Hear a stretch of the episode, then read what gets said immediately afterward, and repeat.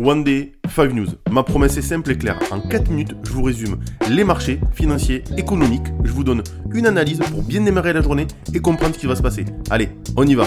Bienvenue à ces actualités du mardi 5 septembre 2023. Macron s'adresse à la jeunesse, initiative et perspective. Emmanuel Macron, c'est un délégué avec la jeunesse française, s'est prêté une interview avec le youtubeur Hugo Travers de la chaîne Hugo Décrypte. Voici les points saillants. Passerail. Macron envisage un passerail à tarif unique pour les régions françaises. Inspiré du modèle allemand, pour 49 euros par mois, les Allemands bénéficient de transport illimité. Plantation d'arbres par les collégiens. Le président souhaite que chaque collégien plante un arbre contribuant à l'objectif d'un milliard d'arbres dans 10 ans. Sport à l'école. Macron veut renforcer la place du sport à l'école visant 30 minutes d'activité physique quotidienne en primaire et 2 heures supplémentaires au collège. Tenue unique à l'école, plutôt que l'uniforme, Macron suggère une tenue unique comme un ensemble jean, t-shirt et veste. Interdiction de la baya. Le président aborde la question de l'interdiction de la baya à l'école, soulignant l'importance de la laïcité.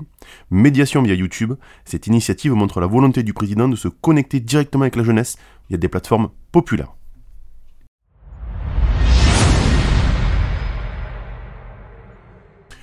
Urgence financière pour les Restos du Cœur. Les Restos du Cœur sont confrontés à une crise financière majeure, ayant besoin de 35 millions d'euros pour finaliser leur budget annuel.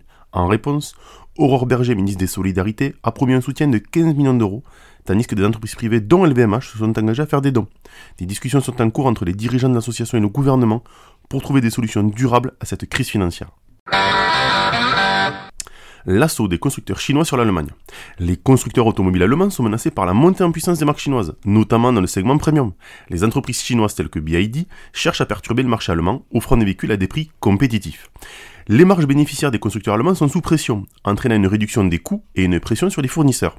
Les équipementiers comme Bosch sont également touchés, certains abandonnant des projets clés. Dans ce contexte, une consolidation parmi les sous-traitants est prévue, tandis que d'autres forment des alliances avec des groupes de marques chinoises. Crise immobilière affecte la City de Londres. Le géant de la construction, Persimmon, sera exclu de l'indice FTSE 100 de la bourse de Londres à partir du 18 septembre, après y avoir été pendant 10 ans. Cette décision est due à la baisse de la demande de logement au Royaume-Uni, exacerbée par la hausse des taux d'intérêt. Persimmon rejoint d'autres entreprises immobilières comme British Land et Amerson, dont l'indice FTSE 250. La capitalisation boursière combinée des constructeurs a chuté de 34 milliards de livres à 16 milliards. Les experts prévoient une réduction de la construction de logements cette année en raison de la faible demande. Attrait renouvelé pour les comptes à terme en France. Les ménages français se tournent vers des placements plus rémunérateurs comme les comptes à terme. Ces comptes offrent une rémunération de 3,04% pour des engagements financiers inférieurs à 2 ans. Une nette augmentation par rapport à l'année précédente. L'encours des comptes à terme a explosé, passant de 15 milliards d'euros en 2022 à plus de 60 milliards en 2023. Malgré cette tendance, les dépôts à vue demeurent dominants, représentant un tiers des dépôts totaux des ménages. Les entreprises, quant à elles, bénéficient des rendements plus élevés sur leurs dépôts. Allez, c'est parti pour l'analyse. Wall Street reprend ses activités après un week-end prolongé du au Labor. Seule statistique attendue, les commandes de biens durables pour juillet.